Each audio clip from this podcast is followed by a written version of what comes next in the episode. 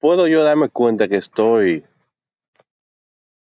eh, bajo los síntomas o los signos de un síndrome de burnout? Hoy vamos a, vamos a hablar de un tema muy interesante que puede ser que muchos médicos lo están pasando, pero uno está tan entregado a la parte laboral que uno ni se da cuenta que está bajo una condición que ya tiene nombre, pero que mayoría no lo conoce. Y en eso vamos a entrar con el síndrome de burnout. Tiene muchos nombres, tiene síndrome de varios sinónimos, tiene varios, eh, varios sinónimos como síndrome de agotamiento, eh, síndrome del quemado, síndrome de sobrecarga emocional, eh, síndrome del desgaste del profesional. Y puede ser, en la parte de nosotros, como nosotros hablamos del área de medicina, que nosotros podemos ponerle también, agregarle otro nombre, que puede ser síndrome del médico en adaptación. El médico en adaptación. Eso, eso, eso, acabas tú de decir algo muy importante. Nosotros estamos en el área de salud, pero recordando que cualquier profesional puede padecer del síndrome de burnout. Sí, exactamente. No necesariamente, nosotros hablamos porque la parte, nosotros lo vemos en la parte médica muy frecuente, pero cualquier persona que, cualquier profesión que esté en relación, o sea, que su trabajo tenga que ver, está implicado con otra persona, con un cliente, con un paciente, tiene la posibilidad de, poner este síndrome. O sea, eh, nosotros vamos con muchos factores de riesgo. Entre ellos, los factores de riesgo puede ser, entre ellos se nombra que puede ser eh, femenino, está también el asunto de la, del tipo de personalidad, de tu, tu condición, si estás soltero, si eres casado. También eso tiene factor de riesgo, la cantidad de hijos. Uno, eh, uno y es lo más, eh, Sí. uno de los más importantes Cuando tú estás casado principalmente. casado principalmente, porque tú tienes una sobrecarga en el trabajo y también una sobrecarga en el casa y en el camino a la casa. O sea que no es fácil. Y recordando que la- el síndrome de burnout es la forma de tú afrontar el estrés emocional crónico, pero que cuyo sagra- ah, rasgo principal, tú puedes tener el agotamiento emocional, tú puedes padecer la, de la despersonalización y la disminución del desempeño emocional. Por ejemplo, cuando tú llegas a la casa, al, al trabajo, al hospital o al centro público o privado, como quieras, y tú llegas con un, o sea, como amargado, como aburrido, que muchos te, te- te clasifican como una persona eh, de, de mal genio. Entonces, vamos a revisarlo en cuanto a eso. Sí, porque tú vas a, a la parte laboral y con un tipo de personalidad, pero en ese tipo de personalidad sería bueno que se investiguen el, el, el background de las personas. Por ejemplo, ¿Cómo, si él- ¿El qué? ¿El qué? el background. Oh, si él viene arrastrando ese desgaste emocional desde hace un tiempo y puede ser que esté pasando por este síndrome y, la- y mucha gente lo que está pensando es que, que es un tipo odioso, que es, una que es un tipo de personalidad difícil de tratar. Y no saben que, que lo que él está pasando tiene un nombre, tiene un apellido, tiene factores de riesgo, tiene diagnóstico y tiene tratamiento. eso no quita que tú tengas una personalidad, porque está bien que tú tengas el síndrome de burnout, pero hay personas, eso depende. Sí, sí, porque hay gente, cuando yo estaba en la emergencia allá, en el hospital, hay gente que es difícil tratar. Hay unas amigas allá que uno conoció que, que la parte emocional, o sea, tú tienes que tener un tiempo ya pasando por eso, y cuando uno la conocía al principio, ya, ya vinieron con el síndrome de burnout de fábrica. Las mujeres, eh, eh, principalmente la- la- los médicos femeninos, vienen con un síndrome de burnout de fábrica. Entonces eso uno tiene que tratar, a comenzar a, a tratarlo desde que uno inicia a tener compañeras en la, en la parte No de... entiendo porque ese tipo de personas siempre están así como malhumoradas y todo eso. Hay que ser, Eh, Eso, eso hay que investigar. influye, influye tu estilo de vida en casa o, o, o es solamente en el, en el área laboral. No, no, no, eso tú lo vienes arrastrando. Eso puede ser que tú lo estés arrastrando desde, desde que tú te levantaste, que tú te levantaste y no había luz. Mm. Y no, ok, tú sabes que la mayoría, no los residentes a veces, a veces cuando vienen de otro lado se mudan a sitios que no conocen el sistema. Y se levantan un día y no hay agua. Se levantan un día y no hay luz. ¿Puede uno de anestesiología vivir así? De sí, el anestesiólogo sí puede, pu- es una de, las de las pocas especialidades que puede decir que yo tengo síndrome de Bornado. El anestesiólogo va bajo mucho estrés porque tú estás eh, bajo con un paciente a anestesia que, o sea, que puede pasar cualquier cosa, cualquier anestésico te puede provocar una reacción adversa y, y el paciente puede fallecer en segundo. Entonces tú tienes- siempre, el anestesiólogo tiene, tiene que estar en control de, de la cirugía completa. Déjame Es decirte, una de las especialidades que hay que tener mucho respeto. déjame decirte que yo estuve investigando y anestesiología está dentro de las cinco especialidades ah, en Latinoamérica que presentan síndrome de Bornado. Incluso el, la anestesiología está en segundo lugar. ¿Y de los otros cuáles son? ¿Mm? ¿Cuáles son de las otras? ¿Cuáles otras son la- las Bueno, especialidades? eh, emergencia está en cuarto lugar. Emergencia sí, eh, Emergencia, de las especialidades que pueden sufrir síndrome de burnout. exacto. Está Cuidados intensivos. cuidados intensivos en primer lugar, anestesia en segundo lugar, en tercera está, eh,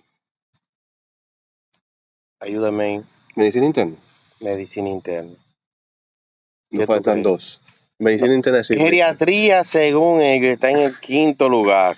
No, eh, eh, Geriatría, pero una que geriatría vendría siendo la medicina interna Sí. basada en, en, en- en ya en un personas anciano, ancianas. paciente mayor de 65 años, pero sí la, la parte de, los, de las internas, la parte de la medicina interna son, creo que una de las que más tiene factores para hacer el síndrome de burnout, porque tú, tú- tú- o sea, tú tienes un paciente de 10 18 hasta sin límite de edad, tratar todo tipo de enfermedades, o sea, eh, eh, es, es difícil para el internista Exacto. tratar diferentes tipos de edades con diferentes enfermedades, manifestaciones, manifestaciones clínicas. Eso es muy, muy difícil. Hay especialidades que no, no cumplen con criterios para, para, para pertenecer o para ser diagnosticado como síndrome de burnout. Que ya eso lo hablamos. Entonces, yo te voy a dar la oportunidad de que tú te expreses y me digas cinco especialidades y por qué. Que no cumplen especialidades médicas, que no cumplen con criterios para ser parte del síndrome de burnout. Entonces, si yo te hago la pregunta, ¿cuáles serían las cinco especialidades que no entran entre los criterios para padecer del síndrome de burnout? No, no es que no entren los criterios, sino es más bien que no, que no tienen el por qué eh, tener síndrome de burnout. Que no cumplen ni con la definición. Exacto. Porque la definición te dice que es como una forma inadecuada de afrontar el estrés emocional. Y tú vienes trayendo como un agotamiento emocional, una despersonalización y una disminución del ¿Sabes que desempeño. entre ese está, entre ese está nutrición? En nutrición es una de, de las especialidades que le falta mucho por- por- todavía por crecer. Eh, prácticamente no. y de la importancia, o sea, no- es, es vieja, pero todavía no se le ha dado la importancia que se le debe dar a un paciente, a, a- a los nutricionistas. Pero en realidad, ellos no hacen, ellos no hacen, no hacen servicio ni nada. Rehabilitación está ahí también. Rehabilitación es otra, una excelente carrera, eh, excelentísimo para trabajar con, con los pacientes que tienen eh, déficit de muscular o déficit de, de- de una, una parte muscular del cuerpo. ¿Y qué tú piensas de cosas de imagenología? Radiología, no, radiología no, no cumple tampoco, radiología está muy tranquilo bajo aire con una computadora y así, así no hay estrés porque tú no tienes, tú, no estás, no, estás una relación con, eh, lo, más, lo más que tú puedes tener como estrés es cuando el emergenciólogo te va a las 3 de la mañana a levantarte, porque hay una, una, una, una tomografía que, que hay que hacer Relacionar con, ¿cómo que siempre imagen dice? Relacionar con, y, y todo lo de ellos relaciona con, con la clínica. con la clínica. Así más- Así yo más tengo la clínica, mira cómo hay imágenes. Yo tengo la clínica. Entonces, le realizo una toma, le realizo una, una imagen a un paciente, una resonancia. Y el diagnóstico final de ello es relacionar con clínica. Entonces, la clínica yo me la sé. Yo tengo la clínica. Yo no ando Yo- buscando que tú me digas a mí Yo lo que que quiero- correlacione la clínica. Yo lo que quiero es que tú le pongas un diagnóstico abajo también. Exactamente, yo lo que quiero ver tu punto de vista, que tú ves, ah, tú ves algo que yo no veo porque el especialista en eso eres tú. ¿Tú me estás entendiendo? Y por último, sería. ¿Cuál nos falta? Y hablamos de reumato. Sí, bueno, reumato, sí, ya re- reumato se sabe ya que no, no cumple un criterio. Y nutrición, rehabilitación, nos falta patología. patología no hay estrés de nada. Patología. Patología tú tejidos- no lo ves en el hospital. Los tejidos no o se sea, estresan. Ellos están, pero tú no lo ves. Los tejidos no se estresan. Los tejidos. Los tejidos no se estresan. Entonces, esa es una de, la- de las especialidades que no cumple con los criterios. Ahora bien, yo te voy, te voy a poner una, una traba para que tú- nosotros nos demos cuenta de que un simple, o una simple acción de una persona puede ser un inicio de un síndrome de burnout y puede ser que tú no lo estés eh, eh, dándote cuenta. Por ejemplo, no sé si te ha pasado que en un servicio 24 horas eh, en la residencia, tú andas buscando un residente y el residente no aparece por ningún lado. Se te fue el El residente. residente se fue Se te fue el residente. porque no aguanto. Mira, eso pasa principalmente en los tres primeros meses de la residencia. Como yo te dije, Sí. eh, este, este, este- esta enfermedad es como un síndrome de adaptación para el médico. Porque tú entras, ¿Pero por qué se va? tú no entras en la residencia y todo te cae de golpe. Pero Se cae que tú el porque tú querías Sí, especialidad. pero en la especialidad, en la especialidad no te dicen que tú vas a pedir Sí, pero hoy, espérate, espérate. Hoy en día, hoy en día, una gente cuando va a entrar a una especialidad le da una orientación más o menos me- y él va viendo el, el, el, el, el- la- el- ambiente, el o sea, ambiente. Todo lo que se mueve ahí, pero, Pero- no es para que tú te estés yendo. Sí, pero te da, que tú pasas de trabajo para nada te enseña la parte bonita en la mañana de 7 a 10 cuando, cuando estás tranquilo, pero no te dicen a las 3 de la mañana cuando te llegan todos los pacientes. Entonces, eh, eso, ese, el, el que un residente se te fugue de un servicio, si tú te vas a, la, a, a sus antecedentes, el paciente viene acumulando un estrés emocional y se te fugó de un servicio. No se fugó, sino que se retiró por cansancio, por estrés emocional. Ese puede ser un inicio de que en, la ese, vida, en la vida no todo es fácil. ese puede ser un Lo inicio. que es fácil en la vida, fácil se va. Ese puede ser un inicio de que, de que esa persona puede estar pasando por un síndrome tú, tú, tú has encontrado o has visto cambio de personalidad de residente. Durante un, durante un día tú puedes ver una persona muy feliz cuando comienza el servicio. Y ese, y ese estado de ánimo ir disminuyendo mientras tú vas llegando y viendo la, la cantidad de pacientes que te están llegando. Entonces esos cambios de personalidades también son inicios o son signos de alarma para que ese residente o ese médico tenga que ser parte de- del departamento de psicología Sí, para que le ayuden a manejar ese bien, estrés. nadie, nadie maneja el estrés. eh, o sea, todo el mundo maneja el estrés a su, a su manera. Sí, ¿Tú me entiendes? Pero yo por lo menos manejaba el estrés ah, o lo manejo con café. Yo me tomo un cafecito. tu café, pero un solo café yo te lo acepto. Pero que tú cambies, por ejemplo, eh, que tú inicies, aumente o, o, o comience a aumentar la cantidad de café que tú bebes en. Ese, ese es un tema que deberíamos hablarlo aparte. Porque Eso si yo te- eso es una controversia. Claro, si yo te digo tú bebes un café, está bien, un café en la mañana, un café en la tarde, normalmente. Pero si tú te bebes un café en la mañana, a las 10, a las 12, a las 3, a las 5, a las 8 de la noche, Yo bebo O sea- más de 10 veces en el día. entonces tú estás haciendo, tú te estás haciendo como adicto a, a, ¿Qué alguna sustancia. entonces? Que yo me escape de un servicio. No, no, no, no. No. Lo que necesitamos es que si usted se volvió adicto a, una, a, a un asunto, Tú hablas así porque tú no bebes café. no. Todo el que no bebe, señores, todo el que no bebe café, lo pueden dejar en los comentarios. Todo el que no bebe café siempre opina lo mismo que está diciendo el doctor yo. Yo no cumplo con los vicios de ustedes.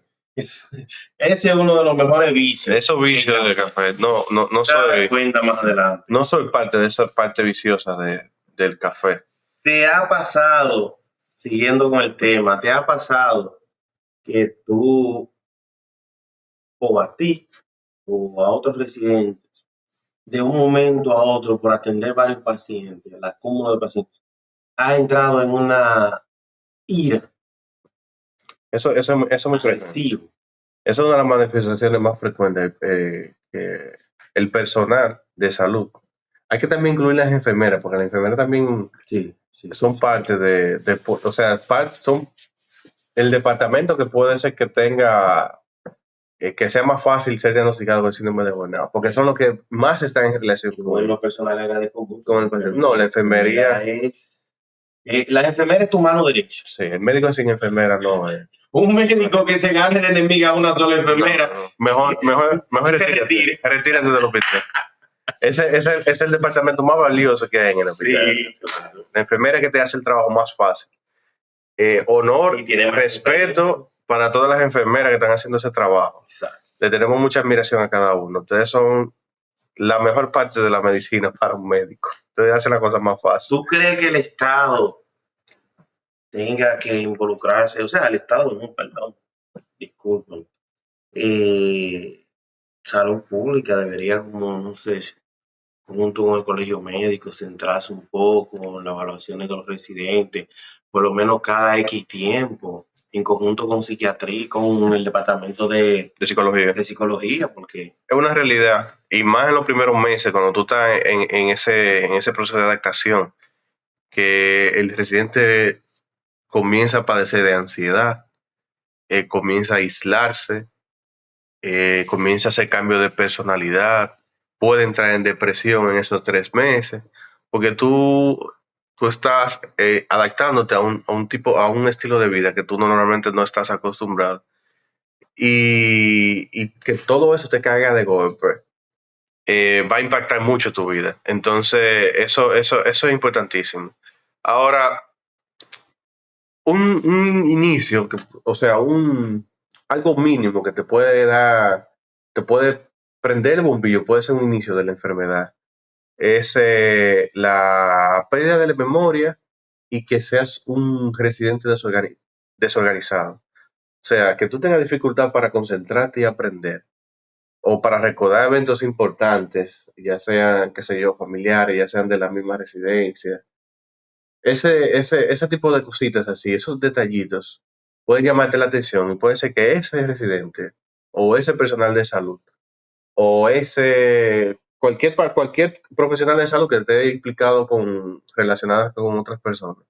Eso puede ser un inicio de que el paciente, de que esa persona puede estar padeciendo de esa enfermedad. O sea, que eso, eso, esas cositas pequeñitas te pueden, te pueden orientar, te pueden prender el bombillo. Y no podemos relacionar ese tipo de cosas con que, con que tenga problemas de personalidad, con que se levantó con el pie izquierdo. O sea, tenemos que primero pensar en este tipo de enfermedades, porque esto puede ser, o sea, para una persona, para un residente, la depresión te puede matar. La ansiedad te puede llevar a realizar cosas que no debe. Y la ira te puede llevar a, a- te puede traer consecuencias, puede hacer ofender a una persona o, o darle un golpe a una persona. O sea, tú te puedes, puedes hacer cosas que no, no son debidas. tú sabes, Y eso hay que tenerlo pendiente. Déjame agregar esto. Tú sabes que él escribió a Abraham Lincoln, al profesor de su hijo, una carta. Él escribió una carta. Y hubo algo que me, se me grabó, y lo quiero mencionar, yo siempre lo he llevado, de que él le dice que el fuego, el oro, pasa por la, por la prueba del fuego. Ujú. Bien, te quiero dejar dicho de que tú muchas veces te crees que estás arriba, pero tienes que pisar tierra. Y cuando tú pisas tierra, debes centrarte bien de que el camino que tú vas a cruzar es un camino difícil. Y que como es difícil, en tu formación te van a formar en todo. Entonces tú no pretendes de que todo tiene que ser suave en la vida. No. Ah, teniendo en cuenta eso que tú acabas de decir, que es muy importante. Óyeme, hoy en día médicos se han eh, eh, quitado la vida y, y han tenido, y han tenido divorcios y han tenido malas actitudes con su familia, con sus parientes más cercanos por el estrés que llevan, un agotamiento emocional. Y eso no lo entienden la mayoría de las personas. Eh, es, hay que tener pendiente ese tipo de, de enfermedades porque te puede llevar a muchas consecuencias. Entre ellas está, tú puedes tener mayores enfermedades psiquiátricas, puede tener mayor adicción a las drogas. Eh, o sea, tú vas a tener una, puede que te lleve a irresponsabilidad laboral, dificultad para tu trabajar en grupo, que eso es uno de los más importantes, y disminuir tu rendimiento laboral. Y tú vas a tener, que es como nos, en la parte de nosotros, que es lo más importante, tú vas a tener mayor, puedes tener, te puede llevar a tener mayor errores, eh, mayor posibilidad de cometer errores. Y en la parte de nosotros, los errores se cumplen con, con, con la muerte.